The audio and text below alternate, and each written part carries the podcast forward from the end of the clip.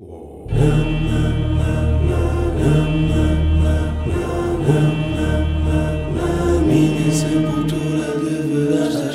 minha sepultura deverá estar escrito. Eu acho que não recebi a notícia da existência da morte de uma maneira uh, tão uh, firme e concentrada que possa ser uh, definida em termos do dia em que eu soube que isso aconteceu. Não foi um daqueles momentos de uau, quer dizer que isto acaba, meu Deus. Mas o ano de 1977 foi muito importante nesse, nesse aspecto, para eu perceber algumas coisas sobre o, o conceito de fim. eu tinha perdido o meu avô paterno em 1974, tinha eu 3 anos, uh, não tenho muitas memórias dele, do meu avô Fritz, uh, e aos 3 anos de idade o desaparecimento de uma pessoa não é encarado ainda uh, como uma perda, porque aos três anos ainda estamos um bocado a palpar terreno e a tentar perceber o que é que está a acontecer uh, à nossa volta. Mas uh, o caso é diferente quando temos seis anos, em 1977. E eu sei que a morte do meu avô Mário foi marcante para mim. Não, não me lembro de chorar, não me lembro de sentir um, um ar de tragédia demasiado pesado no ar, percebi, obviamente, que, que, a família estava triste. Acho que eles uh, tiveram o pudor de não chorar à minha frente, uh, mas lembro-me que hum, a minha mãe e as minhas avós me confrontaram com esse conceito. Uh, sabes que o avô Mário morreu. Lembro perfeitamente de me dizerem isto e, e, e, de perguntarem o que é que achas que acontece, onde é que achas que ele está.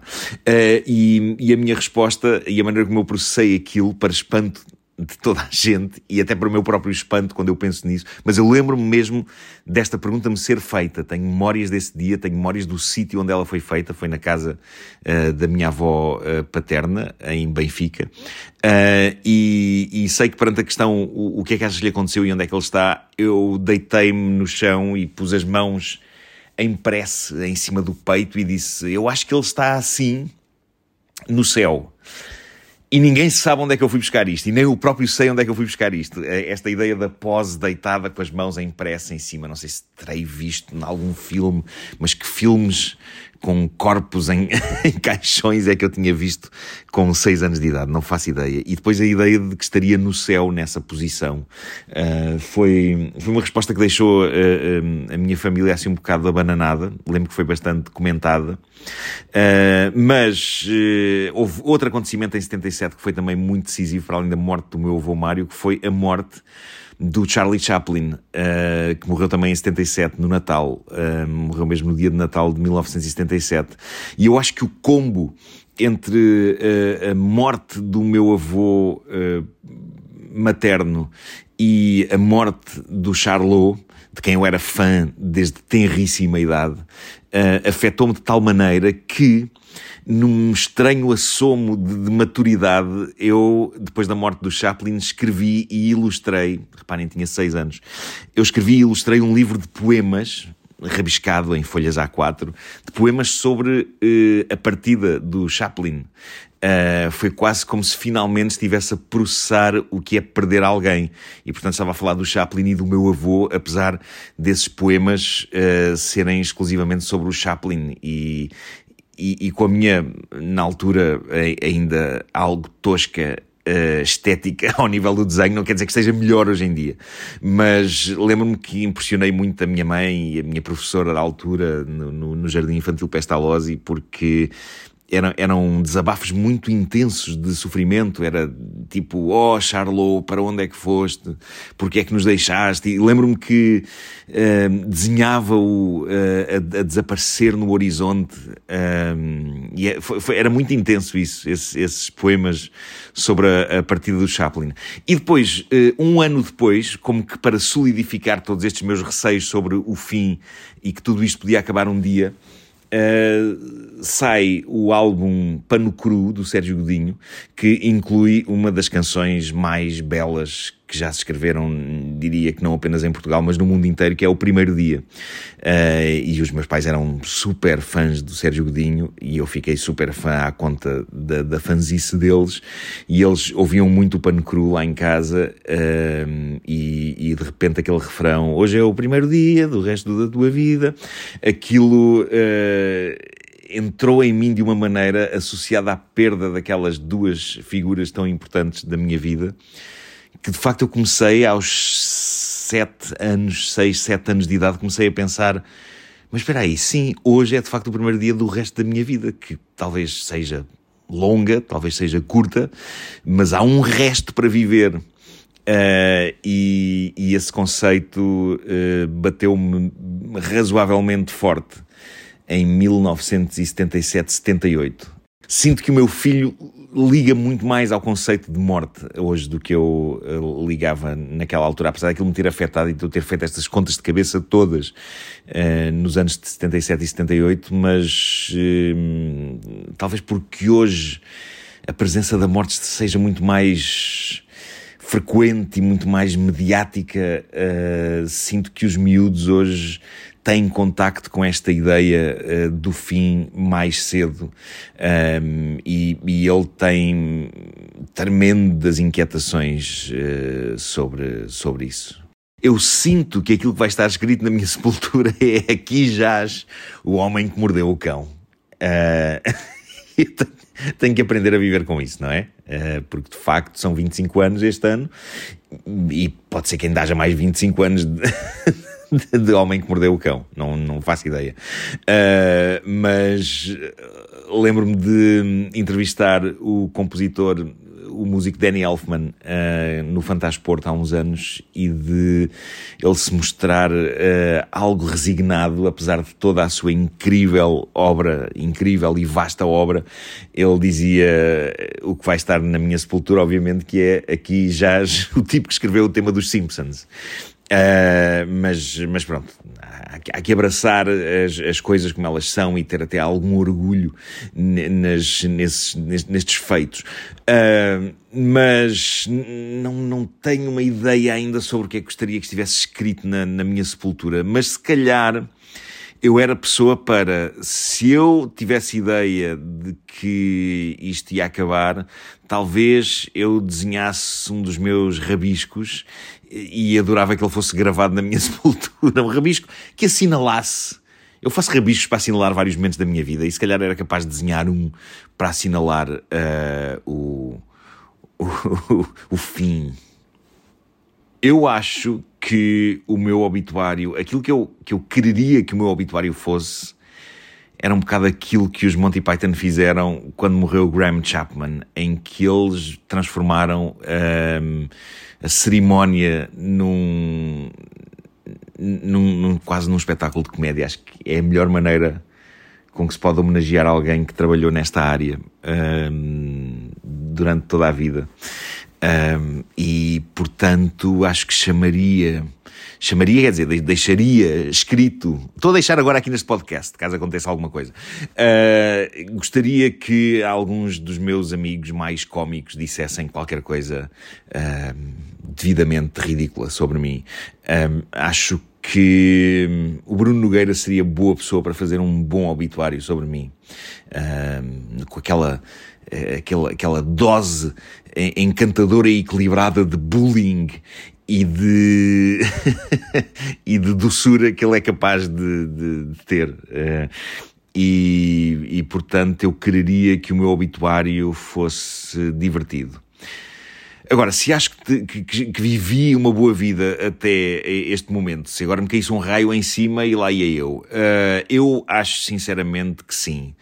Não foi uh, uma vida exatamente completa e perfeita, se isto acabasse agora, ficou muita coisa por fazer. Uh, não veria o meu filho a crescer uh, como gostaria de ver, e isso é muito, muito frustrante. Mas uh, houve um número jeitoso de acontecimentos na minha existência e de pessoas que se cruzaram comigo, seja as de sangue, seja as que não são de sangue, mas que quase se tornaram de sangue. Tive um número suficiente de incríveis momentos também momentos muito caóticos, é verdade, e muitos provocados por mim e pela minha maneira algo algo bastante imperfeita de ser. Uh, mas, mas acho que teria uh, vivido 50 anos uh, catitas. Acho que seriam catitas. Mas epá, alguma frustração, porque obviamente que ficava muita coisa por, por fazer e por ver o meu velório eh, ou o meu funeral. Uma coisa é certa, eu acho que teria de tocar a canção Heaven dos Talking Heads, porque é uma das minhas canções favoritas e porque é uma imagem do, do, do, além que me parece eh, curiosa, apesar de ser um sítio onde nunca nada acontece, mas é assim uma espécie de um bar. Uh, e e, e, eu adoro, adoro essa canção. Acho que é belíssima, acho que é irónica, acho que é comovente, é, é muitas coisas. Uh, mas, mas pronto, a partir daí uh, só uh, música animada e, e, e galhofa e humor. Uh, eu sei que isto é muito fácil de dizer quando a pessoa está viva. Eu lembro que o meu pai, uh, antes de morrer, uh, mas bastante antes, ainda nem sequer estava doente, e dizia: Olhem, quando eu morrer, eu quero que as pessoas se riam à brava. Isso é muito fácil de dizer quando tu estás sossegadinho ali dentro do caixão, como aconteceu. nós não estávamos com muita vontade de rir, obviamente, quando, quando ele morreu e quando estávamos no velório dele. Acho que não, não houve gargalhadas, nem houve festa como ele teria gostado. Mas ainda assim, lembro-me que eu e a minha irmã estávamos a recordar alguns uh, momentos divertidos com ele. Uh, e. E portanto eu acho que sendo, sabendo que é difícil muitas vezes que numa situação dessas se faça festa e alegria, uh, epá, ponham os olhos naquilo que os Monty Python fizeram com, com o Graham Chapman. Eu acho que isso é, é dos, dos mais encantadores velórios, barra funerais, barra homenagens póstumas que já se fizeram. Eles depois encontram-se num festival de comédia em Aspen e levam a, as supostas cinzas do Graham Chapman numa urna e a dada altura o John Cleese está a falar e sem querer dar um pontapé na urna, sem querer, entre aspas, e entorna aquilo tudo, entorna o Graham Chapman uh, e, e, e, tudo isso eu acho, eu acho maneiras maravilhosas de lidar com esta coisa tão grande e tão assustadora como a, a morte pensas na morte com frequência. Eu de vez em quando penso, eu, não só porque eu gosto de usar a morte como uh, piada, uh, e eu sei que há pessoas que ficam muito chocadas, mas como é que podes usar a morte como piada? Eu acho que não há outra maneira de lidar com ela, porque é uma coisa de tal modo grande e assustadora e inevitável que se não tivermos algum humor a lidar com ela, ela vence-nos antes sequer de nos levar. Uh, e, e, portanto eu adoro o humor feito à, à volta do tema da morte. Eu adoro uh, o fim do sentido da vida, aquela sequência em que a morte chega e leva a todas aquelas pessoas que têm uma intoxicação alimentar e depois descobre-se que o paraíso é um cruzeiro, é uma espécie de um cruzeiro piroso, tipo Love Boat. Adoro isso, adoro isso. Uh, e, e, portanto, eu, eu penso frequentemente na morte de um ponto de vista de matéria-prima para criar uh, comédia, mas não digo que de vez em quando não pense nela, e geralmente isso acontece à noite, porque eu sou muito neurótica às vezes e penso demasiado enquanto devia estar a dormir e a sossegar, e eu dou por mim, obviamente, a pensar: meu Deus, mas o que é que será isto de morrer, não é? Uh, o que é que há do outro lado? Isso não há nada. O que é o nada? Eu lembro sempre de, uma, de umas uh, palavras uh, bem dispostas do Roger Ebert, o crítico de cinema, que morreu com, com um cancro na boca tramado muito, muito tramado. Uh, e, e, no entanto, ele manteve sempre uh, não só o seu uh, eterno gosto pelo cinema, e esteve sempre a ver e a escrever sobre filmes até ao fim, mas quando lhe perguntavam se ele tinha medo da morte, ele dizia: pá, eu não tenho mais medo da morte do que tenho, do que tenho daquilo que se passava antes de eu nascer porque não me lembro de ter sido mau. E isto é um, é um ponto de vista uh, interessante e, e, engraçado, mas uh, não vou dizer que não me faça bastante confusão. Faz, faz bastante confusão. E uh, tenho uma, uma inveja das pessoas que têm convicções absolutas de que existe algo do outro lado que é espetacular. Uh, não sei se elas próprias, na verdade, acreditarão inteiramente nisso ou se estão a arranjar apenas um mecanismo de defesa, mas eu queria acreditar que sim, que há qualquer coisa do outro lado. Uh, queria deixar isso em aberto. Uh, sei que a ciência não dá muitas provas de que isso possa de facto existir, mas eh, permitam-me deixar qualquer coisa em aberto sobre isso, só para me sentir um bocadinho mais tranquilo. Tentar, pelo menos. O luto, medo de morrer, já te fez aprender alguma lição? Isto é uma boa questão. Eu, eu acho que a única coisa que o. Não sei se lhe chamaria medo de morrer, mas o envelhecer, o chegar aos 50 anos, não é? A, a lendária meia-idade, que na verdade já não é assim tão meia como isso, porque não é provável que eu chegue aos 100. Uh, mas o, o, que chegar a esta idade faz é muito naturalmente, se isso acontece com toda a gente, mas no meu caso, uh, muito naturalmente uh, fez com que eu deixasse de me preocupar com certas merdas e, deixe, e, e, passasse a saber dizer que não a mais coisas que eu acho que não me vão trazer nada de substancialmente útil ou vantajoso. ou, ou seja, tenho, tenho a sensação de que, à medida que vou ficando mais velho, vou ficando eh, muito mais motivado a não perder tempo com coisas que não me interessam por aí além. Uh, uma pessoa fica mais seletiva. Uh, acho que é. Não sei se é uma lição, mas para mim foi uma espécie de um processo natural uh, estas coisas começarem a acontecer. No entanto, acho que podem ser entendidas como uma lição por quem queira.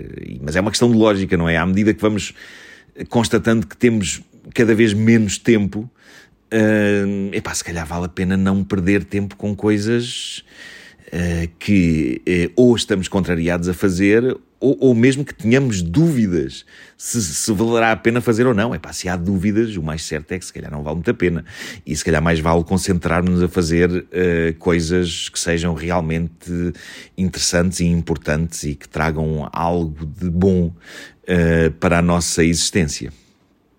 Na verdade, quando eu era muito, muito, muito pequeno, eu acho que eu tive um problema de saúde qualquer que agora já não me lembro exatamente o que foi. eu, eu, sei, eu sei que era muito bebê e que esta história já foi contada várias vezes uh, pela minha família, mas uh, uh, tive de facto aí um episódiozinho, ainda muito bebê, em que de facto podia ter ido desta para melhor. Mas lá está, eu era tão pequeno que se tivesse ido, não tinha tido tempo sequer para me aperceber do que é o mundo e o que é que estou aqui a fazer. Possivelmente teria, foi tipo nascer e depois passado um bocado ir. Uh, não, não ficava grande coisa. Não, não, possivelmente não, não, Epá, não, não, não, não teria grande. Era, era, nem era uma nota de rodapé no grande quadro da existência. Não era nada, não é? Cheguei, fui. Uh, por isso não, não, não retiro nenhuma uh, lição ou nenhum hino à vontade de viver desse episódio distante da minha vida enquanto criança muito, muito pequena. De resto, eu acho que não, não me lembro de ter tido assim nenhum momento em que me sentia em perigo de vida. Sei que em algumas alturas de tremendo stress, uh, e já há muitos anos que isto não acontece, mas lembro-me que tinha ataques de pânico extremos Uh, geralmente aconteciam durante a noite e, e, eu acordava estupidamente a dizer para mim próprio: uh, Meu Deus, o coração acaba de me parar neste momento. Uh, o que significa que devo ter segundos de vida e pronto, e será o fim. Será o fim. e na verdade, não. Na verdade, era só o stress acumulado Uh, e, e, pronto, e, e ansiedade em nível extremo. E isso foi uma coisa que me passou também uh, quando comecei a fazer terapia e quando comecei a, a acalmar-me numa série de coisas. Uh, portanto, não, eu acho que isso não conta como uma experiência de, de, vida ou morte. não, não posso dizer que tenha passado até ao momento por momentos de oh meu Deus, é agora, é agora que vai acontecer. A não ser provocados por extrema ansiedade uh, na minha cabeça, perturbada à noite, em alturas de muito trabalho. Na minha sepultura deverá estar escrito, é uma ideia original de Nelson Nunes, o genérico é da autoria de Pedro Bicas. O podcast sai às quintas-feiras e pode ser ouvido em todas as plataformas. Podem acompanhar-nos também no Instagram, basta procurar por Na Minha Sepultura e brevemente estará no ar mais um episódio. Até lá!